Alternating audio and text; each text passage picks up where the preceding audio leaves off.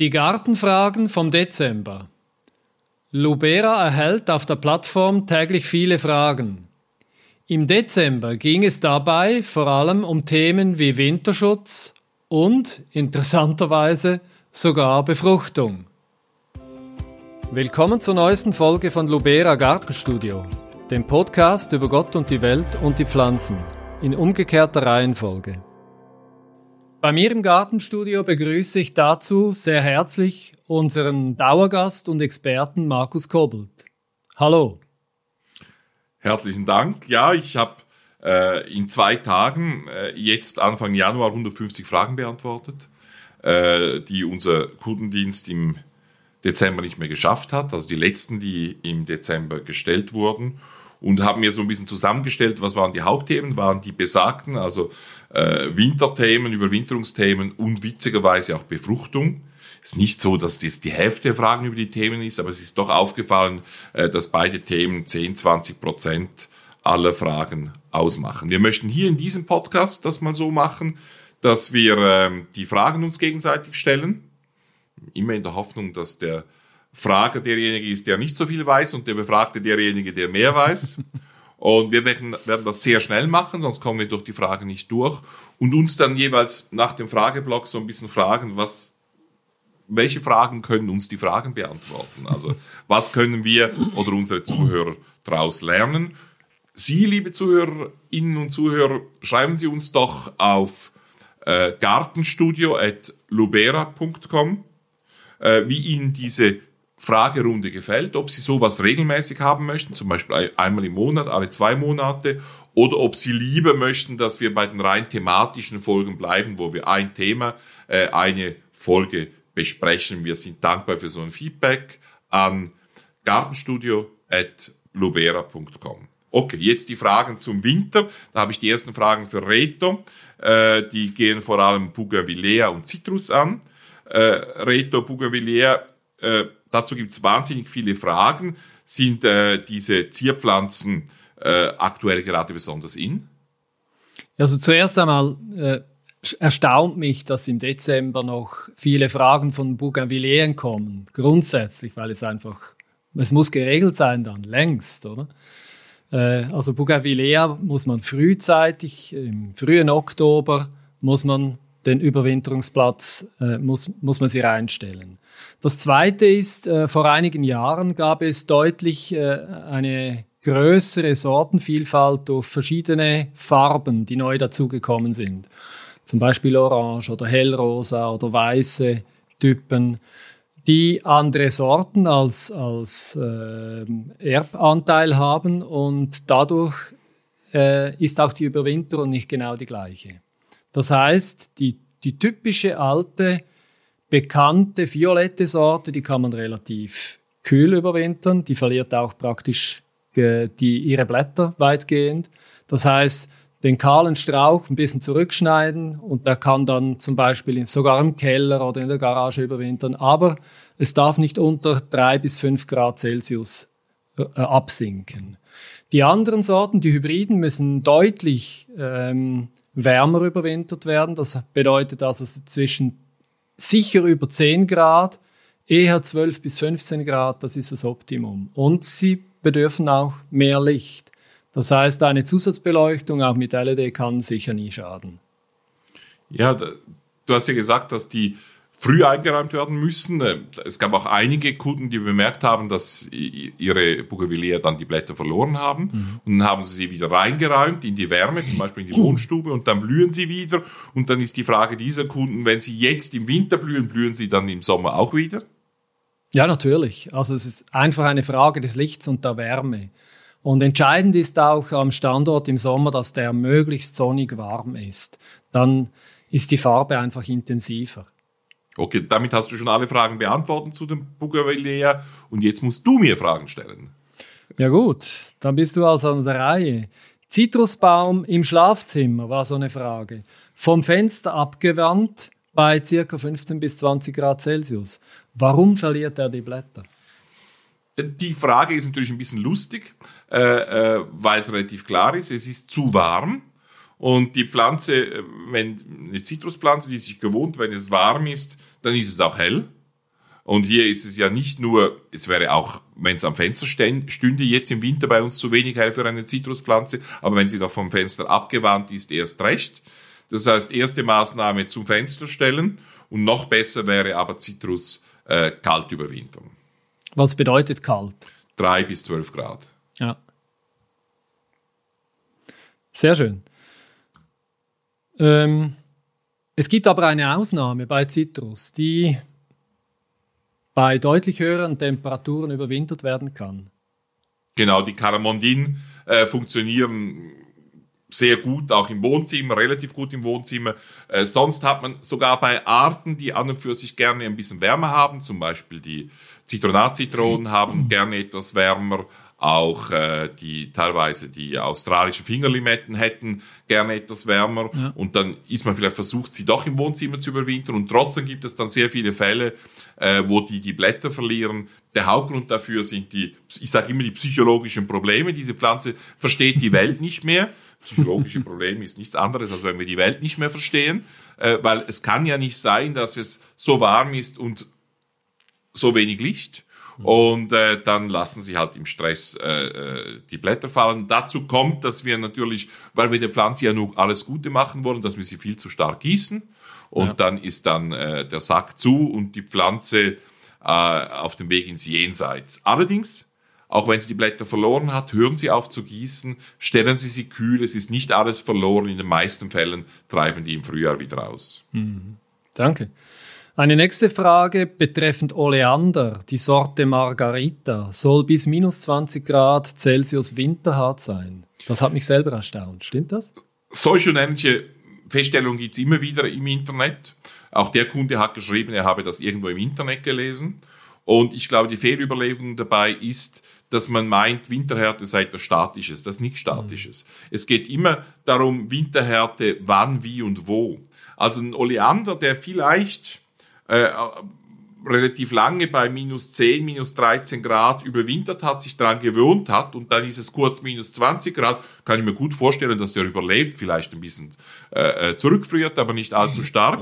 Aber wenn sowas im Herbst passiert oder im Frühjahr, wo er schon mal angetrieben hat, wo er vielleicht vorher schon mal plus 15 Grad hatte, dann geht er kaputt. Großer Motor kann man sagen, dass die Grenze bei den Oleandern minus 12 bis minus 15 Grad ist. Drunter geht relativ viel. Mhm. Äh, und drüber wird's dann relativ, also drüber, noch tiefer in der Temperatur wird's dann äh, relativ heikel. Auch daran denken, wenn es eine Kübelpflanze ist, die Wurzel ist häufig das empfindlichste Organ der Pflanze, das feinste Organ der Pflanze. Und wenn es dann eben zu warm wird in Kübel, dann tendiert die Pflanze, auch der Oleander dazu, zu einer Fehlinterpretation sozusagen. Ich denke, der Frühling ist da, es wird warm, ich kann Gas geben und dann ist die Pflanze umso mehr gefährdet, äh, äh, Frostschaden zu erleiden. Mhm.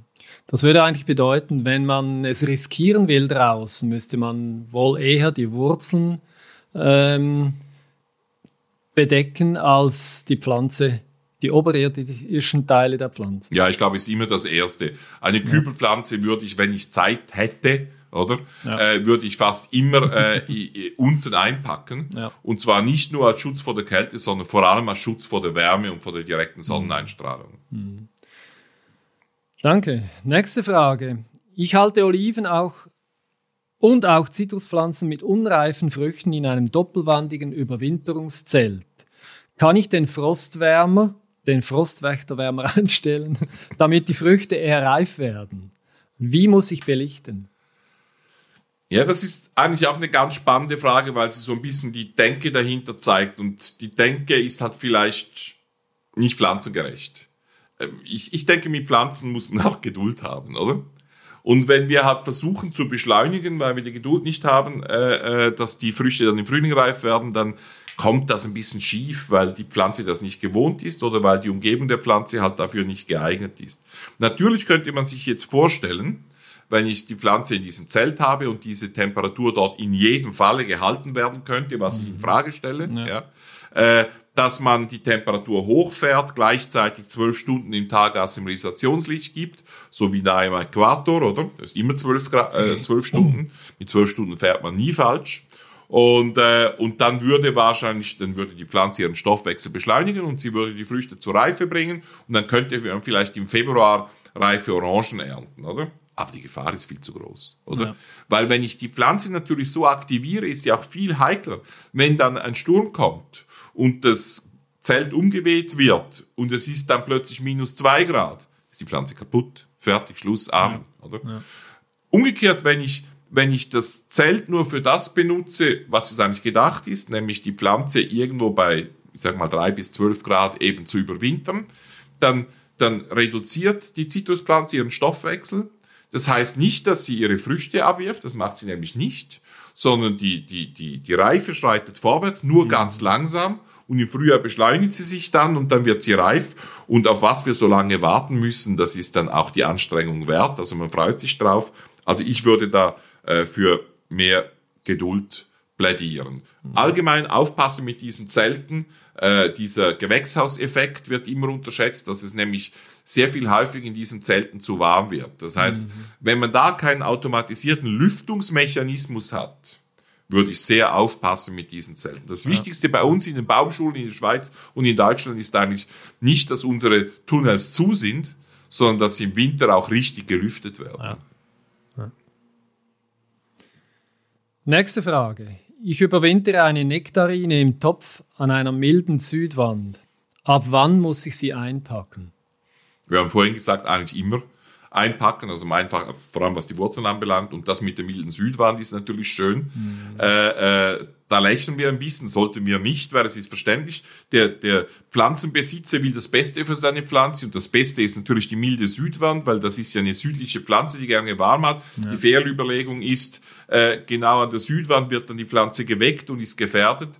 Eines vom Wichtigsten, wenn Sie Pflanzen überwintern draußen überwintern. Überwintern sie immer auf einer sonnenabgewandten Seite. Auf der Nordseite möglichst keine direkte Sonneneinstrahlung und wie gesagt, wenn möglich den Topf selber, der empfindlich, äh, am empfindlichsten ist, äh, einpacken. Das ist das Wichtigste. Also gegen die Intuition nicht am besten Ort, sondern eigentlich am schlechtesten Ort des Hauses mhm. die Pflanzen überwintern, weil da bleiben sie eben kühl und ruhig und gerade in dieser Übergangsphase, wo sie dann meinen, es ist schon Frühling und es ist noch nicht Frühling, da sind die größten Gefahren für die Pflanze.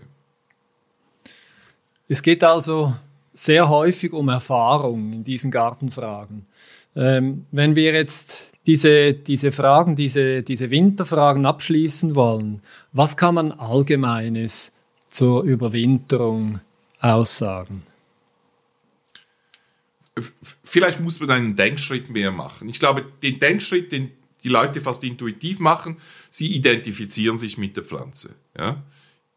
der Pflanze soll es gut gehen. Mir geht es ja im Winter gut, wenn ich in der warmen Stube sitzen kann. Also soll sie auch in der warmen Stube sitzen. Das ist der erste Denkschritt. Den machen die Leute, weil sie lieben ihre Pflanzen, sie lieben das Leben und Pflanzen sind Leben. Ja, das ist eine ganz urtrümliche Form, wie wir uns mit anderen Formen des Lebens identifizieren.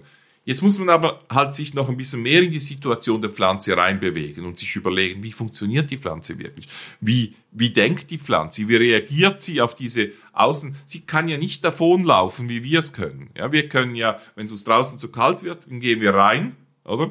Und wenn es uns drinnen zu warm wird, übrigens es sehr warm hier im Studio, dann gehen wir dann raus. Nachher gibt's eine Pause, also jetzt geben wir Gas.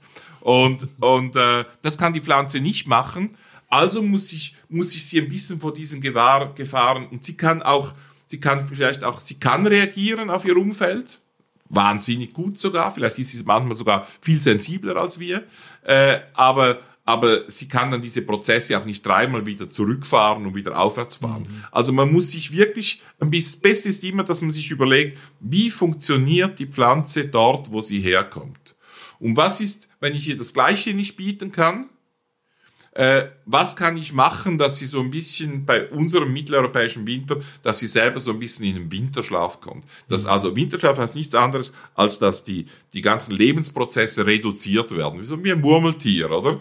Äh, dass weniger passiert. Und das heißt halt, möglichst wenig Reize von außen, das heißt lieber kühl, nicht zu warm, ganz wenig Wasser braucht sie ja nicht, oder? Äh, das sind dann die entscheidenden Punkte. Also einen Schritt weiter denken, nicht nur einfach identifizieren und der Pflanze soll es gut gehen, sondern sich überlegen, kann die Pflanze das überhaupt richtig interpretieren, was da von mhm. außen mit ihr passiert? Das sind so die Überlegungen. Also während der Winterzeit hätte man als Gärtner auch genügend Zeit, um sich zu informieren, äh, was genau die richtigen Bedingungen sind für die einzelnen Pflanzen. Da komme ich zu, ähm, ja, zu unserer Ablenkungsfrage, hast du, hast du jetzt gesagt. Ähm, was liest du gerade? Ja, wir versuchen ja immer so ein bisschen jetzt, das haben wir nach den ersten paar Folgen mal so vereinbart, in der Mitte eines Podcasts irgendeine andere Frage zu stellen, die so ein bisschen das Thema aufbricht, damit auch Sie zu Hause oder im Auto oder wo auch immer sich ein bisschen erholen können. Und so die Lesefrage ist eine dieser Fragen. Ich lese momentan äh, dieses Buch hier, äh, American Chestnut, äh, The Life, Death and Rebirth of a Perfect Tree. Und das ist so eine ganz interessante Geschichte, die sich schon x-mal wiederholt hat und immer wiederholt. Das heißt, äh, die amerikanische Kastanie, Castanea dentata war ein Waldbaum, weniger ein Kulturbaum, ein Waldbaum in den USA, vor allem in Appalachen, im östlichen äh, äh, Teil der USA, dann bis nach, nach Georgia. Und, äh, und äh, in, in den Appalachen bis zu 40 Prozent der Wälder waren riesige Kastanienbäume, die waren sehr groß, mhm. Dentata wächst ein bisschen aufrechter und höher, wurde genutzt von den Indianern, von den Ureinwohnern, nachher von den Siedlern. Ein, ein Anfang des 20. Jahrhunderts ein ziemlich großes Geschäft. Und dann wurde äh, mit, äh, mit äh, japanischen und, und, äh, und äh, chinesischen äh, Kastanienarten wurde der Kastanienkrebs, Rindenkrebs importiert, den wir auch hier bei den europäischen Kastanien kennen. Und äh, ab ungefähr 1904, 1905, innerhalb von 20, 25 Jahren, verschwanden die ganzen Kastanienbäume aus den USA. Es ging ein paar Jahre, bis man das feststellte, wie immer. Es waren dann Chefs vom Botanischen Garten, von einem Zoologischen Garten, die es festgestellt haben. Man hat dann, zuerst musste man rausfinden, was ist es, ja. Äh, äh, und dann äh, äh, hat man weiter geforscht. Man hat versucht, sich dagegen zu wehren. Äh, in der gleichen Zeit wurde der Quarantine Act verabschiedet, man hat die Grenzen zugemacht, dass nicht noch mehr reinkommt. Dann hat man begonnen in den Bundesstaaten, wo es gerade aktiv ist, mit Millionen dagegen zu kämpfen. Mal ein paar Jahre hat man versucht, eine ganze Schneise durch mehrere Bundesstaaten zu schlagen, so wie eine Feuerschneise, mhm. um das Überspringen der Krankheit zu verhindern. Hat alles nichts genützt. Äh, und äh, dieser, dieser, dieser, die Krankheit ist vorwärts geschritten. Jetzt hat man eigentlich aus all diesen Fällen ist immer die gleiche Reaktion, wenn so eine Krankheit auftaucht. Meistens kommt die Krankheit aus einem anderen geografischen Bereich. Hier kam sie aus Japan und China. Natürlich gibt es Resistenzen darüber. Immer dort, wo die Krankheit herkommt, da gibt es auch Resistenzen. Auch die, äh, die Molissima und die Grenata Castanea aus China und Japan haben Toleranzen und Resistenzen dagegen. Mhm. Am anfälligsten ist die amerikanische Castanea. Und, äh, und äh, und wenn halt diese Krankheit dann in einen Bereich kommt, wo keine Resistenzen entwickelt worden sind, dann hat sie ja verheerenden Charakter und eigentlich kann man das nicht aufhalten. Es gibt ganz wenige Beispiele, auch die gibt's, aber es sind sehr wenige, wo man das längerfristig aufhalten könnte. Und immer ist die, die wichtigste Haltung ist Verteidigung, die die Leute haben. Anstatt vorwärts denken und der Natur und der Pflanze züchterisch helfen, das zu überstehen. Was wäre das gewesen, züchterisch? Da ist man heute auch dran. Aber wir sind 100 Jahre, nachdem das aufgetaucht ist und das Problem ist noch nicht gelöst. Äh, man hätte Ausschau halten müssen nach resistenten Genotypen. Also auch bei den äh, Dentata gibt es Einzelbäume, die fast oder ganz resistent sind. Nur ganz, ganz, ganz selten. Aber man hat sie gefunden. Und mit denen hätte man weiter züchten müssen. Dann hätte man sie kreuzen müssen mit Molissima und Grenata. Hat man dann später auch gemacht. Aber erst viel, viel, viel zu spät. Und wenn man dann sozusagen die ursprüngliche amerikanische wieder hätte zurückzüchten wollen, hätte man Rückkreuzungen machen müssen, immer ja. wieder mit der amerikanischen, damit die halt blutmäßig überwiegt. Muss nicht unbedingt sein, kann sein. Und dann hätte man der Pflanze innerhalb von 20 Jahren helfen können, dieses Desaster äh, zu, zu überleben. Und, und der Fehler wiederholt sich immer, indem man immer verteidigend rückwärts geht. Auch diese ganzen Agrarbürokratien, die lieben es ja, diese Kriege zu schlagen, weil dann bekommen sie Leute, dann bekommen sie Stellen, dann sind sie wichtig, dann kommen sie in den Zeitungen. Aber das Problem vorwärts schauen zu lösen, das passiert ganz selten. Millionen von Leuten sind beispielsweise gestorben an der Phytophthora bei der Kartoffel, Irland, der große Hunger. Mhm. Und das Problem ist bis heute nicht gelöst worden, obwohl es technisch äh, gelöst werden könnte. Ja? Und äh, für mich sind diese Geschichten dann immer spannend, äh, einerseits auch ein bisschen traurig, weil sich das Gleiche immer wiederholt, aber für mich auch eine Bestätigung, dass man nicht so Angst vor diesen Pests haben müssen und die Lösung, sich abzuschließen, die gibt's halt nicht mehr. Ja. ja. wir Menschen sind schuld dafür. Wir sind international, die Grenzen werden offen, wir brauchen das auch. Und, und der Produktivitätsgewinn und der Qualitätsgewinn auch für unser Leben ist zu groß, als dass wir darauf verzichten möchten, auf unsere Freiheit. Aber die Probleme in der Natur können gelöst werden, die löst die Natur teilweise selber. Und wenn wir genau zuhören, dann können wir der Natur auch helfen, züchterisch helfen. Ich bin Züchter. Züchter ist nicht, Züchter macht nichts anderes als eine beschleunigte Evolution, oder? Und, äh, und äh, dann könnten wir die Probleme auch lösen. Aber wir müssen zurück zum Thema. Äh, wir waren jetzt genau. bei der. Also jetzt haben wir die, die Winterfragen, die wichtigsten eigentlich genau. abgeschlossen, würden zur Befruchtung kommen. Genau. Das Befruchtungsthema, das mich ja sehr erstaunt hat, oder? Ja, erste Frage. Ich habe einen Elstar im Garten. Welche Apfelsorte eignet sich als Befruchter dazu? Das ist eine typische Frage, die wird, in, die wird 500 Mal auf unserer Plattform pro Jahr gestellt mit anderen mhm. Sorten jeweils. Richtig daran ist, Äpfel sind selbst unfruchtbar. Nur in ganz wenigen Fällen können sie sich selber befruchten, sondern 99,9% mhm. brauchen einen Pollen von einer anderen Sorte, um befruchtet zu werden. Von daher ist die Frage richtig. Sie ist aber in der Regel unbegründet, die Frage, weil die Insekten bei uns in Mitteleuropa zur Blütezeit immer genügend Pollen auf sich tragen. Die Insekten fliegen ja meistens auch spezialisiert von Apfel zu Apfel, ja. Und entsprechend die Befruchtung eigentlich immer gegeben ist, außer ganz oben auf 1800 Meter auf einer Alphütte oder vielleicht auch mal in einer Stadteinöde. Mhm. Aber sonst funktioniert auch ohne Befruchtersorten was man aber daraus folgen kann, bei all diesen Arten, die Selbstbefruchter sind, was das Natürlichste ist in der Natur, äh, äh, wenn man zwei Pflanzen pflanzt, immer zwei Pflanzen unterschiedliche Sorten pflanzen. Ja. Also nicht zweimal die gleichen Sorten, sondern unterschiedliche Sorten.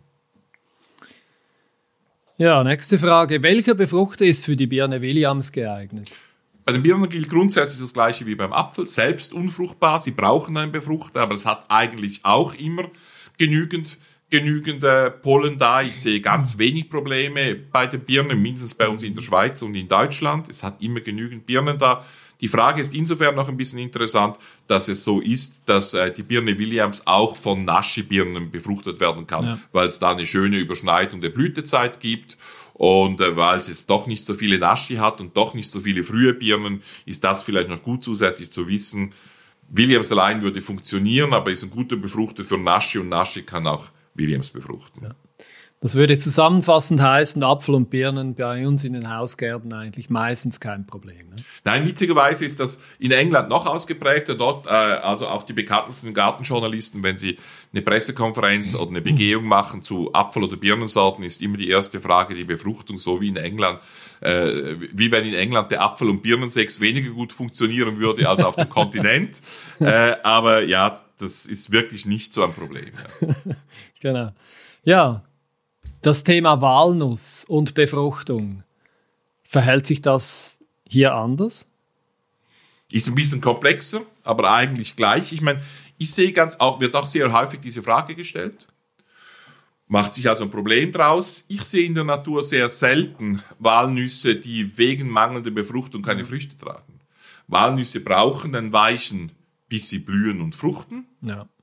Dann sind sie ja, sie machen männliche Blüten, Kätzchen, und eben weibliche Blüten, sehr viele Kätzchen mit Abermillionen, Hunderten von Millionen Pollen, die herumschwirren. Ja, Windbestäuber, immer wenn Windbestäuber da sind, wird eine riesige Übermenge von Pollen produziert, weil dann die Chance ist, dass über den Wind, dass es irgendwo auf der Blüte landet. Und äh, an und für sich wären sie selbst fruchtbar, aber die Blütezeit äh, der männlichen und weiblichen Organe stimmen meistens nicht überein. Meistens blühen die äh, männlichen Organe früher. Nicht ganz bei allen Sorten, aber bei mhm. fast allen Sorten. Der Höhepunkt sozusagen äh, äh, der, äh, der, der, der, des männlichen Teils ist zu früh und dann klappt das halt mit dem Sex äh, nicht so gut. Warum ist das so in der Natur? Warum hat sich das so durchgesetzt? Aus dem einfachen Grund, wenn das so ist, kommt es zu Fremdbefruchtung, mhm. dann gibt es mehr Diversität und die diverseren Pflanzen haben in der Evolution besser überlebt. Mhm. Also hat sich dieser Mechanismus, männliche, weibliche Blüte getrennt, männliche vorher, Befruchtung funktioniert nicht so gut, die Selbstbefruchtung oder nicht hundertprozentig. Äh, äh, häufig ist die Fremdbefruchtung gefragt. Äh, darum hat sich das dann durchgesetzt. Was heißt das jetzt praktisch, wenn Sie einen Walnussbaum pflanzen? Eigentlich gar nichts. Weil durch die Tatsache, dass der Walnusspollen eine, eine Flugdistanz locker mal von einem Kilometer oder mehr überwindet, ja. hat es auch genügend Walnussbäume. Dann ist es nicht so, dass wir diese riesigen Plantagen haben, mhm. nur mit einer Sorte, sondern es gibt sehr viele Sorte und vor allem mhm. auch sehr viele Sämlinge auch. Mhm. Also jede Pflanze ist dann genau. eine eigene Sorte. Genau. Also Sämlinge haben was Positives. Und darum ist da nicht die Befruchtung nicht ja. gegeben und die Leute machen sich, äh, ist meistens gegeben und die Leute machen sich da so ein bisschen zu viel Sorgen. Wenn sie dann wirklich im Umkreis von 500 bis 1000 Meter sicher keinen Walnussbaum haben, dann pflanzen sie halt zwei. Ja. ja. Und dann, wenn sie zwei pflanzen, sicher zwei unterschiedliche Sorten, um die Chancen der Befruchtung äh, zu verbessern. Es kommt noch was dazu. Die Natur hat vorgesehen, dass es, dass sich die Pflanze auch im schlimmsten Fall vermehren kann. Die Apomixis das heißt, der Ansatz von Früchten ohne Befruchtung, Befruchtung aber doch mit Kernen, letztlich die Kopie der weiblichen Gene äh, in den Kernen, äh, das ist eben auch bei den Walnüssen relativ weit verbreitet. Das heißt, wenn die Pflanze dann keinen Sex hat und nicht befruchtet wird, dann hat sie noch eine Chance, ap apomiktisch Früchte anzusetzen und damit das Fortleben der Pflanze zu sichern. Also mhm. nicht so viel Gedanken drum machen, es funktioniert fast ja. immer. Ja.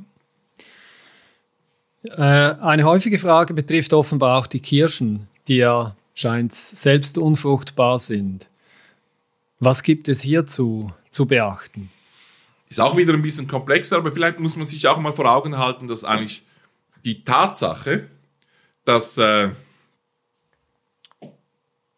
also eigentlich ist das die ursprüngliche und natürliche Form, grosso modo gesagt, dass Pflanzen selbst unfruchtbar sind. Weil wenn sie selbst unfruchtbar sind, dann wird eben Diversität produziert, dann gibt's mehr Chancen, mehr Möglichkeiten zu überleben. Also hat sich in der Natur nicht überall, aber bei sehr vielen Pflanzen äh, die Selbstumfruchtbarkeit durchgesetzt.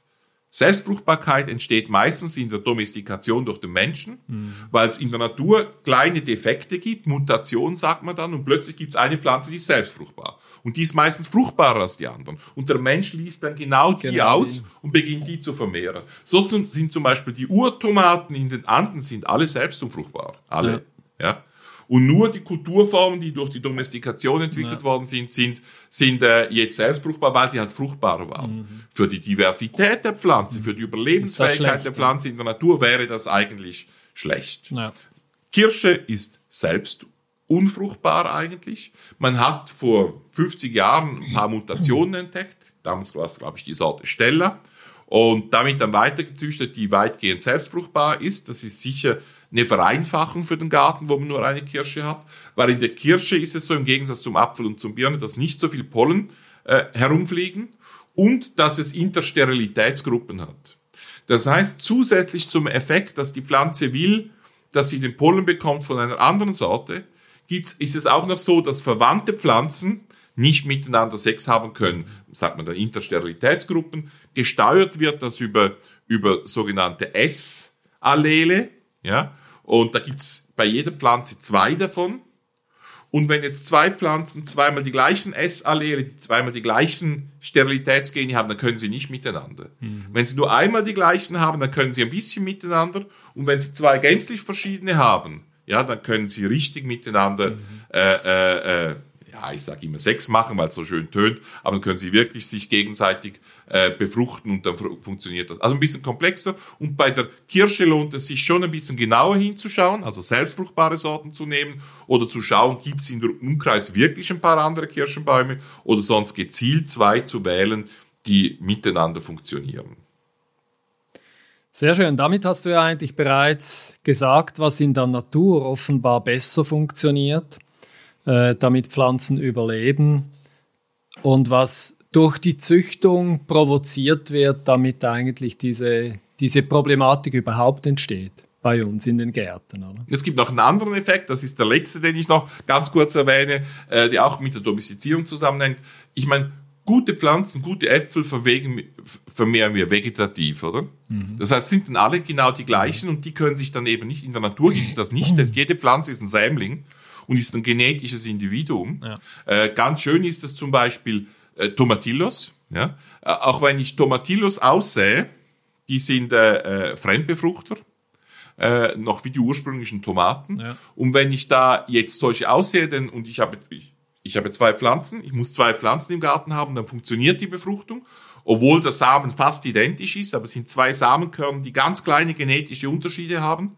Ja? Also die sind über, über, über, über Kreuzungen sehr stabil gemacht worden. Wenn ich jetzt aber Tomatilla vegetativ vermehre, über Stecklinge, und zwei Pflanzen miteinander pflanze, dann bekomme ich nur ganz so kleine Früchte. Das mhm. funktioniert dann nicht. Mhm. Oder? Ja. Das heißt, es ist eigentlich die menschliche Anstrengung und Selektion, die ein bisschen das mit der Befruchtung ein bisschen schwieriger macht. Und da müssen ja. wir den Pflanzen zwischendrin helfen.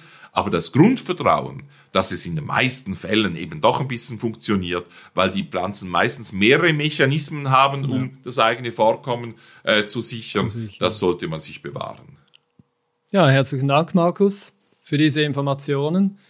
Damit wären wir am Schluss des heutigen Podcasts. Next, die nächste Folge da geht es wieder um die Himbeeren, nämlich um die Pflanzung.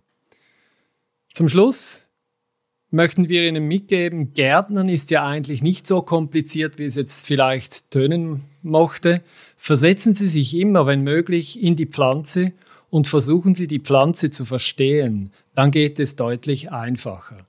Und das Wichtigste, glauben Sie nicht alles, was wir Ihnen erzählen, sondern gärtnern Sie weiter und versuchen Sie es selbst. Herzlichen Dank. Lubera Podcasts finden Sie überall, wo es Podcasts gibt, aber vor allem auf lubera.com/gartenstudio. Wenn es Ihnen gefallen hat, dann raten Sie unser Video und empfehlen Sie uns doch Ihren Pflanzen und anderen Gärtnern weiter.